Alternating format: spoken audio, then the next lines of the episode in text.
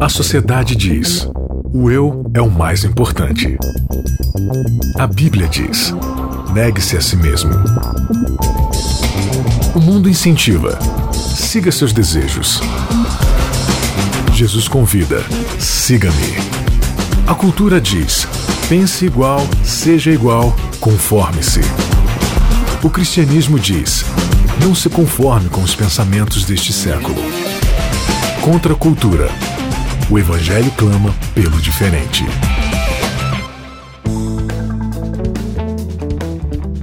Começando mais um Contra a Cultura, o Evangelho clama pelo diferente. Eu sou Bianca Oliveira, temos aqui mais um episódio, esse é o oitavo de uma série de 14 episódios. E temos por título Ninguém é Inocente. Eu já quero apresentar aqui, reapresentar aqui os meus amigos, começando por ele, Tiago Rodrigues, tudo bem? Oi, eu tô aqui de novo. Opa, Nayeli Leite, tudo bom? Oi, Bianca. Eu aprendi com Jó e hoje eu vim protestar. Oh. Tô com Você é- medo, hein? Você é protestante, então? Também. Isaac Rezende, tudo bom? Tudo bom, Bianca? Se gritar pega ladrão, não sobra um, meu irmão. Ai, ai, ai.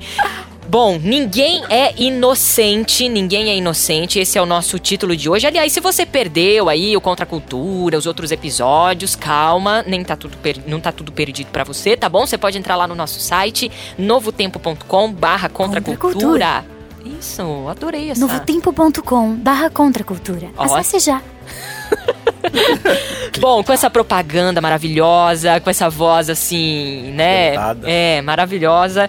Você pode entrar, se sentir tocado aí, entrar lá no nosso site para ouvir todos os episódios, tá? Mas além do site, tem o nosso podcast. Você tem aí o aplicativo é, nato no seu celular, se você tem iOS, né? Então você pode abrir aí, procurar pro Contra Cultura, assinar o nosso canal e tem todos os episódios lá para você. Caso você tenha Android, você pode baixar aí. A gente recomenda dois, né, Isaac? O podcast Addict e o, E o podcast Republic. Isso aí, Republic, né? Então você pode baixar aí, procurar, né, o Contra a Cultura. E aí você pode também assinar o nosso canal e, e conferir aí todos os episódios anteriores, inclusive a nossa série anterior, os nossos episódios avulsos, tá tudo lá disponível pra você, né? Tá tudo lá. Muito bom.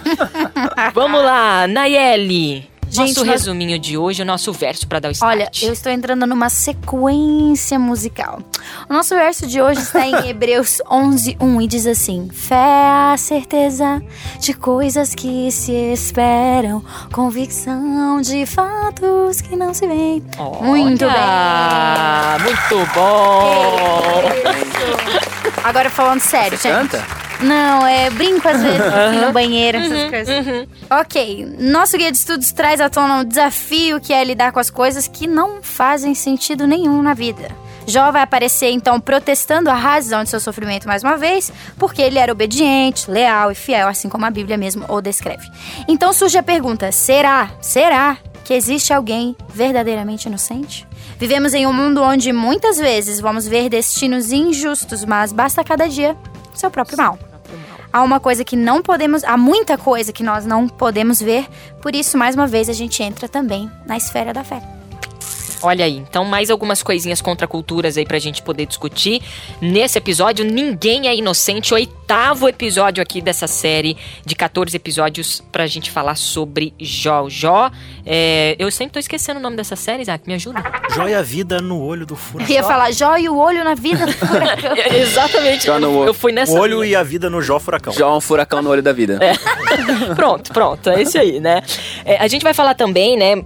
Hoje sobre o nosso papel no alívio da dor do outro. Daqui a pouquinho a gente vai comentar sobre isso. Mas vamos começar sobre o protesto de Jó. Jó, ele protestou, né? Assim como a Nayeli veio, assim, sabe? Com esse Eu acho que de eu, na posição de hoje. Jó, teria feito a mesma coisa. E às vezes a gente ainda faz, que a gente acha que as coisas que a gente faz fazem muita diferença, assim, no nosso contexto de vida. Então, se eu tô fazendo tudo na- que na minha cabeça tá certinho, Certinho. poxa, eu tô comendo assim, eu tô fazendo exercício físico, eu não tô falando palavrão, eu não tô assistindo sei lá o quê, entendeu? Então eu já começo a protestar com Eu leio a "Por que que eu tô Bíblia, eu leio a sofrendo?" lição da eu vou escola na igreja sabatina. e tal. Por que, que eu tô sofrendo? Por que, que tá caindo essa maldição em cima de mim, né? E Jó protestou isso aí mesmo. Pô, eu sou bom, mas por que, que eu tô sofrendo? Mas o que, que eu fiz? O que, que tá acontecendo? Esse foi o protesto dele, né, Isaac? Isso se a gente levar em consideração, na parte da premissa, que a gente já tá do lado de Jó e não dos amigos dele, né? do jeito que a gente Então. é mala. Eu acho que se eu tivesse lá, eu estaria falando, é, Jó. Veja bem, Jó, então. Minha teologia diz que você fez alguma coisa. Mas, enfim. Realmente, é, é interessante, assim, abrindo um pouco essa premissa, porque a gente sempre avalia os fatos que estão diante nossa- dos nossos olhos. Obviamente, a gente não tem essa capacidade tão grande de transcendência. Mas quando a gente avalia simplesmente a nossa vida e as coisas que estão acontecendo hoje comigo, semana passada, vai acontecer semana que vem, a gente tem essa leve tendência de achar que a gente é inocente. Porque hoje eu não matei ninguém, né? Eu também não falei nenhuma mentira que eu lembre. E hoje eu não, não comi nada de errado e sei lá, hoje eu não fiz nada errado.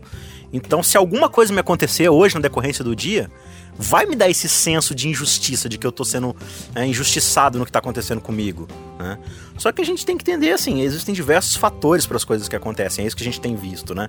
Hoje o mundo de pecado é uma vida no olho do furacão, essa é a ideia.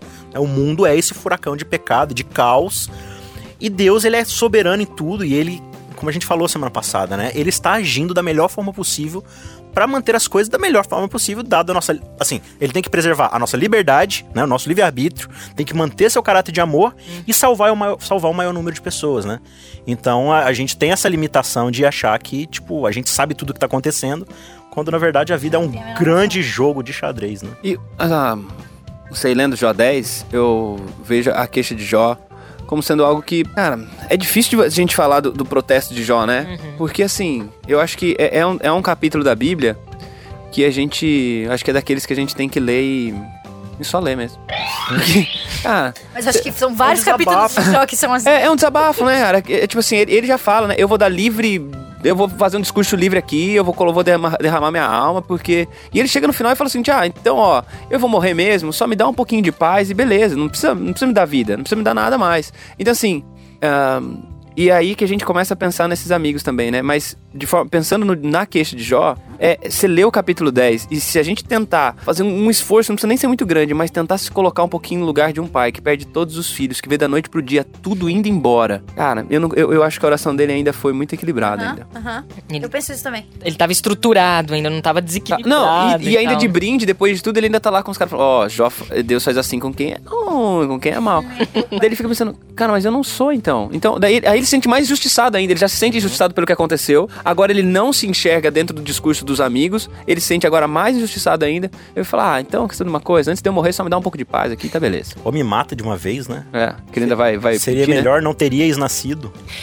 O, o ponto que eu acho muito interessante também é que é que Jó ele começou a entender dentro de todo aquele contexto ali é, a ação de Deus, né? Ele, ele, ele entendeu ali que a dinâmica não era Deus restituir todas as coisas pra ele, que se ele ia viver ou não, se ele ia morrer ou não, se ele ia não sei o que, não sei o que. Era, uau, é, realmente eu preciso conhe tô conhecendo a Deus. É um processo que tá a esperança de Jó não, não tava ali assim. Será que Deus vai me curar? Ou será que Deus vai restituir as coisas pra mim? Não, a esperança dele era, Senhor, eu, será que eu vou conseguir entender o que tá acontecendo comigo, né? Será É, que eu não vou- sei se no capítulo 10, nesse protesto, dá pra ter isso, entendeu? Tal- Talvez. Porque o que eu vejo no capítulo 10 é o desabafo, e eu acho que essa, essa ânsia por respostas ainda vai aparecer um pouquinho mais à frente. Aham, Nesse momento, Jó, ele quer ainda uma interrupção. uhum. Seja pela morte, seja por uma coisa Não assim. dá mais. É, Mas é um desabafo que não dá nem pra gente conseguir enxergar muito bem. É aquela coisa de, cara, é emoção indo embora, entendeu? Sim. Ah, e eu acho que essa coisa de querer uma resposta, quando a gente vai olhar o texto, a gente percebe que o que está sendo dito é: isso está acontecendo por essa razão. Isso vai fazer com que Jó comece a querer a razão, querer, querer saber o porquê. No capítulo 10, eu pelo menos não consigo ler muito um Jó preocupado com o porquê do sofrimento. Não, não porque ele não está preocupado, mas não está querendo isso. A sede dele não é por explicação. Esse Jó sedento de explicação, ele vai aparecer um pouquinho mais à frente, até mesmo por causa da construção dos diálogos. Né? Nesse momento é um Jó que está sendo acusado, está sendo acusado, fala, ah, não fiz nada, me deixa em paz. Entendeu? E fala isso para os amigos e para Deus também. Ah, me deixa em paz aqui, me, me esquece. É, A impressão que me dá também, é, isso, claro, vai se construir mais nos outros diálogos dele, mas é que, tipo assim, imagina, acho que é o mesmo sentimento talvez que Cristo teve ali no Getsemane, né? Salvo suas devidas proporções. Mas o que, que eu quero dizer? Jó tá ali de boa, não fez mal a ninguém, né? Supostamente. E aí começa a vir um monte de miséria na vida dele. Beleza, ele não tá entendendo nada, mas ele tá tentando, né, sobreviver aquilo ali. Aí chegam os amigos dele que vão consolá-lo, em vez de consolá-lo, começam a falar que ele tá em oposição a Deus. Né, ó, você pecou, você fez alguma coisa errada, você fez isso, isso e isso. Talvez, pelo que eu tô entendendo aqui, é, como o pastor falou, não é nem assim que a preocupação dele com o que tá acontecendo com ele, mas dessa coisa de parece que ele tá em confronto direto com Deus. Tipo assim, eu, não, eu não tenho mais um relacionamento com Deus, eu tô em oposição a ele, né? E Jó, ele tá, tipo, peraí, Deus, realmente é isso que eles estão falando? Então, tipo, então quer dizer, o Deus que era, a gente era parceiro até semana passada, agora a gente tá, tá contra, né? É, conflito. tipo assim, é, é, o que eles estão falando é verdade mesmo, então? O senhor tá contra mim? É isso mesmo? Então, tipo, né? E aí ele fica nessa angústia desesperadora de que, não, eu, além de eu estar nessa miséria, Deus não tá do meu lado mais. Uhum. Agora, alguém sofre injustamente? É, existe então sangue inocente? Existe aí. Como é que é? Porque essa foi uma dúvida de Jó também, né? Poxa, como é que é? Alguém sofre injustamente, senhor? É, como que é isso? Ele vai dizer que ele é inocente, né? Uhum. Nossa, mas eu sou inocente, eu não fiz nada pra merecer isso aí que tá acontecendo. Mas aí, de novo, né? Lançando, dançando essa coisa pra vocês falarem um pouco mais também, né? Será que a gente é realmente inocente? Mas ou só é inocente quando a gente avalia é, uma limitação, um escopo muito pequeno de ação da nossa vida? Né? Será que, né? Porque eu, eu fico pensando em uma coisa que eu estudo há algum tempo, que eu tenho até tentado sistematizar, é esse óculos para ler a Bíblia. Eu sempre tô- tenho tentado ler a Bíblia mediante esse óculos. Mas se você parar para prestar atenção no que, que é o pecado de verdade, porque a gente sempre sistematiza pecado em quebra de 10 mandamentos. Mas o pecado muito claro na Bíblia, ele é baseado em, um tripé: orgulho, egoísmo, né? E eu esqueci o outro, mas é basicamente sobre isso daí também. Ganância, né? Tipo, então assim, a gente sempre age mediante esses pressupostos. Foi assim que Satanás caiu, foi assim que Adão e Eva caíram, entendeu? É o que João vai falar depois de concupiscência da carne, dos olhos, né? E aí quando você observa a sua vida hoje, para pra prestar atenção em quem você é.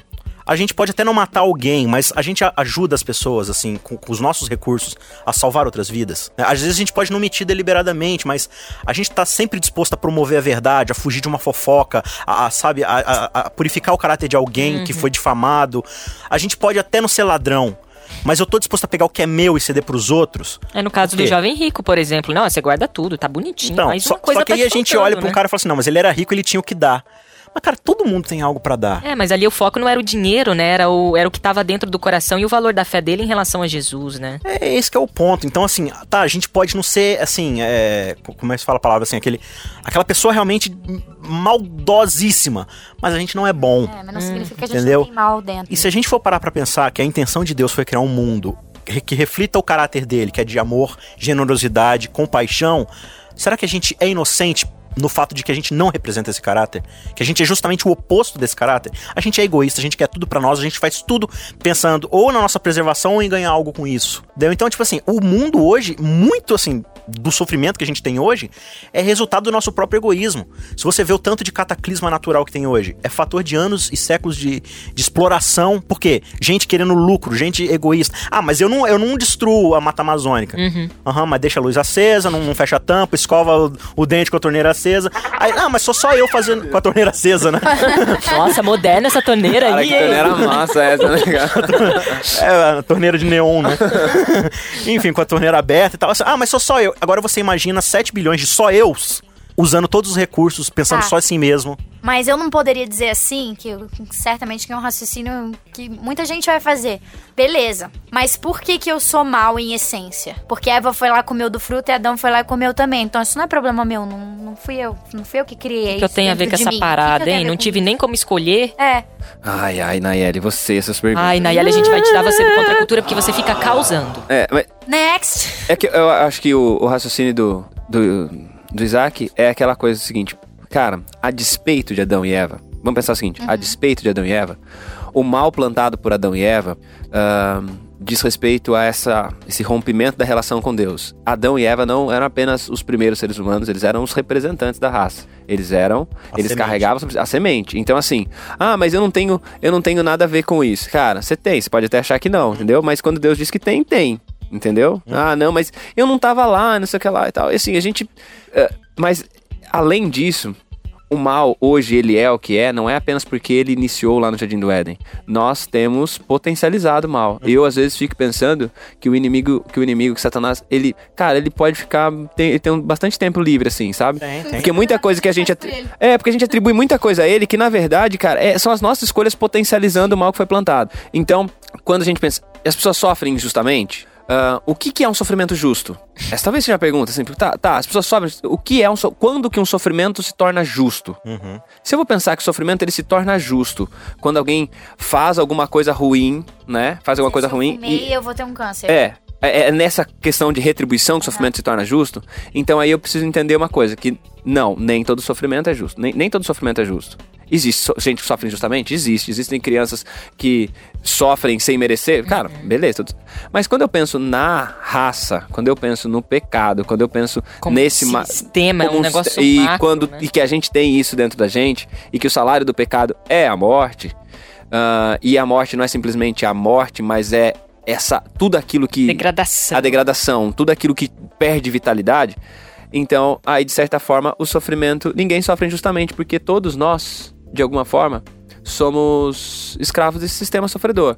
Agora, uma outra coisa é que a promessa é que novos céus e nova terra nos quais habita a justiça está à frente de nós. Se agora alguém vem para esse mundo e espera uma vida justa, ai, tá esperando um negócio que não vai rolar. mesmo. É, e você tá tentando mesmo é, colher os frutos aqui de todo essa coisa, todo esse, esse plano aqui. E não é aqui, né? A gente. A, a primeira, o primeiro episódio aqui que a gente começou pelo fim, né? Começando pelo fim, foi o quê? E aí? Já teve um final feliz? Poxa, peraí, ele morreu. Morreu. E aí? Mas então acaba aqui? Não, é um negócio muito além, vai muito além, né? Mas olha como é que a gente é egoísta, né? Dentro dessa natureza pecaminosa. Beleza, a gente tem o céu, né? Um lugar justo, maravilhoso, com abundância e paz pra todo mundo. A gente quer colher hoje os frutos desse reino, mas a gente não quer plantar. O que é plantar os frutos desse E o reino? reino começa aqui, né? Eu quero justiça e misericórdia lá. Como é que eu trato a pessoa do meu lado? Entendeu? Eu quero que ela tenha abundância de comida e a pessoa do meu lado tá passando fome. Eu não quero plantar, né? Que, que foi meio que essa ideia do que você falou aí do jovem rico, né? O jovem rico falou assim: "Não, eu quero entrar no teu reino". Então, no meu reino as pessoas não passam fome. Pega o seu dinheiro e alimenta os pobres. Ah, mas eu não quero isso. Então você não quer meu reino. Porque o meu reino O é reino vai ser chato pra você. vai ser chato. Uhum. No reino as pessoas não têm tudo pra elas, elas pegam o que elas têm e É dividem. que nem o lance de sustentabilidade, né? Não, eu não gosto de cuidar nada daqui, mas olha, lá no céu as coisas vão ser meio sustentáveis, né? Você tá, E, tá ligado? e tem uma coisa que, assim, no- tanto no reino de Deus quanto no reino do mal, cara, é um negócio que a gente traz pra vida da gente como se fosse uma verdade, uma realidade pra todas as coisas. Só que, assim, o reino de Deus não funciona na meritocracia e o reino de Satanás também não funciona na meritocracia. Entendeu? O reino de Deus é todo baseado em graça, que é oferecer o bem pra quem não merece, e o reino do mal de Satanás é todo baseado em desgraça, que é oferecer o mal pra quem merece ainda em escala maior. É, é tirar tudo aquilo que você pode ter de bom, de oferta. Então, assim, essa coisa do ah, mereço sofrer, não mereço sofrer, cara, claro que a gente, o sofrimento, como eu disse, sempre ele é injusto porque a gente está vivendo uma atmosfera injusta, mas o, o, o reino de Deus, ele, nessa, nessa, nessa coisa que o Isaac estava falando, é algo que quando a gente pensa em injustiça agora, em sofrimento agora, talvez a grande questão não é se eu sofro injustamente, é como é que eu posso ser instrumento para diminuir esse, esse impacto desses, desses sofrimentos, sendo justo ou sendo injusto, né? Na Fala, vida né? dos outros, inclusive. Uma coisa que a gente conversou antes, é, fora do, do programa, que me impactou muito, foi que eu fiz a seguinte pergunta pro Isaac. Falei, Isaac, você acha que se a gente não sofresse aqui na Terra, a gente ia querer ir pro céu? Ele disse que não, certo? Certo. Mas por outro lado também, tipo, a gente coloca o céu e a nova terra como é somente um alívio pra minha dor. É somente é, um remédio para meu problema financeiro. Ou uma recompensa pra minha vida de piedade. É. Aí é uma ação, é uma- é egoísmo. E a gente não tá preocupado em, faz, em, em- em viver o que Jó viveu. A experiência de Jó foi de tanta proximidade com Deus que no final ele conhecia Deus. E aí é que o céu faz a diferença, porque eu vou pro céu pra quê? Pra parar de sofrer? Pra- Não, eu vou pro céu porque eu quero conhecer a Deus. E isso é uma coisa que, que, que ficou forte pra mim, que eu espero levar pela vida. E que cada vez eu, eu consiga buscar um pouco mais e mais e mais de intimidade. Que o sofrimento E- me motive, a, seja uma, uma, uma mola propulsora, né? Em direção a Deus. Sim, porque o sofrimento, em última análise, ele é a a ausência da plenitude da presença de Deus.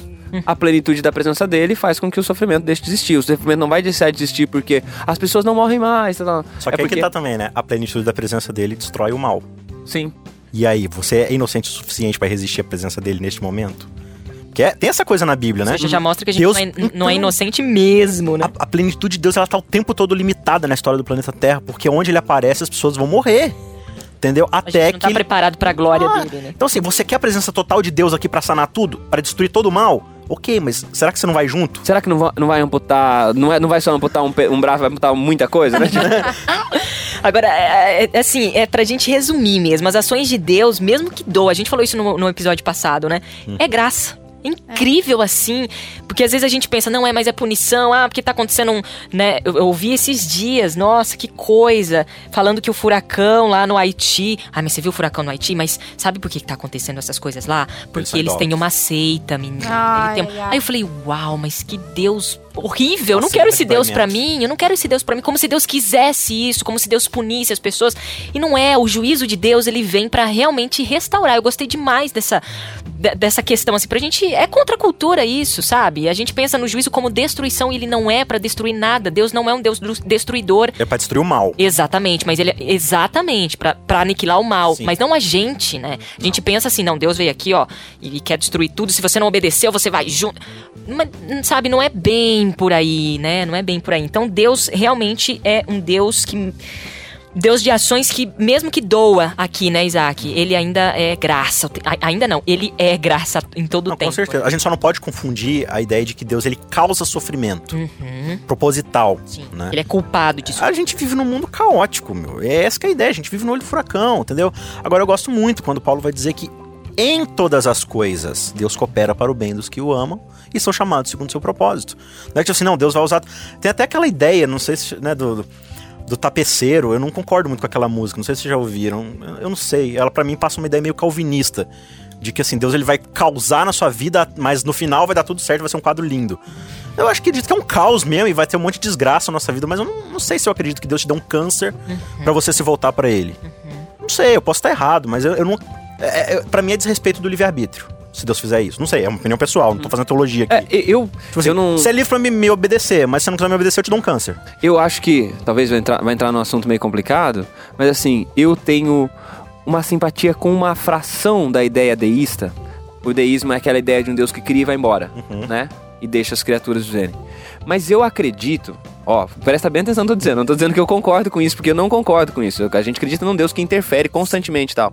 Mas eu acredito que ah, Deus ele criou certos mecanismos dentro do funcionamento humano pré-pecado e colocou alguns e permitiu que alguns entrassem da após o pecado, inclusive a morte. A gente pensa na morte como uma punição, mas a morte também é graça. É a limitação Porque do mal. ela limita o mal, ela limita o mal na minha existência, limita o mal da minha existência na existência dos demais. Mas, então Deus ele criou certos mecanismos ah, que fazem com que algumas coisas aconteçam sem que necessariamente ele precise interferir. Uhum. O mal traz também certos mecanismos. O que eu quero dizer é o seguinte, que às vezes a- o, no- o nosso funcionamento de vida faz com que a gente viva algumas coisas, deixe de ver outras, com que a gente ahn, passe por sofrimentos, que é simplesmente o modo de funcionar desse sistema onde a gente está. Não quer dizer que é Deus impondo e não quer dizer nem mesmo que às vezes é Satanás impondo. Algumas coisas são por intervenção direta de Deus, algumas coisas são por intervenção direta de Satanás, mas algumas coisas são simplesmente A a, intervenção deles na máquina, a intervenção deles na maneira das coisas funcionarem e não na vida individual. Muito bem, a gente tá terminando aqui o nosso Contra a Cultura. Quanta coisa legal, hein? Quanta coisa contra a cultura pra gente aprender. Essa é uma forma diferente da gente estudar a Bíblia. Aliás, no episódio, é, o próximo episódio aí, eu vou querer que o Isaac inicie esse, esse, esse nosso episódio, o nono, né? O de semana que vem, dando algumas dicas aí, que foi até um texto que bombou aí, né, na sua página, Isaac. Quebrou, Falando. quebrou a internet. Roubou o Facebook. Muita gente compartilhando ali, mas eu gostei bastante. Inclusive, foi uma das pessoas que, que compartilhei também. Eu também compartilhei. Você É, compartilhou, né, Eu Ellie? também compartilhei. Ah, que Ah, legal. legal. Todos somos seus amigos, apoiamos o seu trabalho, Isaac. Que foi ali dicas, assim, na verdade, toques, né? É. Pra gente. Ter um, de ironia. É, né? Pra gente Como poder dar um estalo aí na mente, ter um óculos diferente pra estudar a Bíblia, né? E bom que ele faz isso no começo, aí a Anaeli não começa cantando, né? É verdade. Gente, eu queria já aproveitar É por isso que a gente sofre. vocês, porque esse é o último episódio que eu vou participar desse programa. Ai, ficou chateadinho. Então, é, a gente termina aqui esse episódio. é, aí eu queria só fechar falando sobre fé, né? Que de fato a gente olha assim pro nosso mundinho, olha até às vezes pro nosso próprio umbigo, né? Pra nossa vidinha. E a gente quer entender tudo, a gente quer explicação de tudo, mas poxa vida, a gente não entende nem o nosso dia a dia e nem a nossa vidinha. Imagina os planos grandiosos de Deus. A gente tenta por várias vezes, como, assim como os amigos de Jó, colocar Deus, esse Deus que a gente fala que é grandioso, lindo, maravilhoso, é, onipotente, dentro de uma caixinha, diminuindo o é, poder de Deus muitas vezes, né? Então a gente fica questionando, mas a gente não entende muita coisa e o que sobra, aliás, o que deveria sustentar tudo e o que deveria ser tudo é a nossa fé, que é o que sustenta todo esse Eu nosso posso cantar de relacionamento, novo, né? se vocês quiserem. Canta, Nayeli, pra fechar com chave, com chave de ouro. A certeza. Um abraço, amigos. Que coisas que. Eu tenho fé que Nayeli estará no próximo episódio. Isaac, valeu, viu? Até semana Valeu. que vem. Fé na promessa. Fé na promessa. Ai, ô, Isaac, custou cara a torneira. Acende. Comprei na China, 3 dólares. Nai, valeu, até semana que vem. Beijo, espaço. Valeu, Thiago, até semana que vem. Até. Você pode entrar lá no nosso site, novotempo.com barra contra a cultura e conferir todos os outros nossos episódios, tá bom? A gente te espera por lá, até semana que vem. Contra a cultura. O evangelho clama pelo diferente.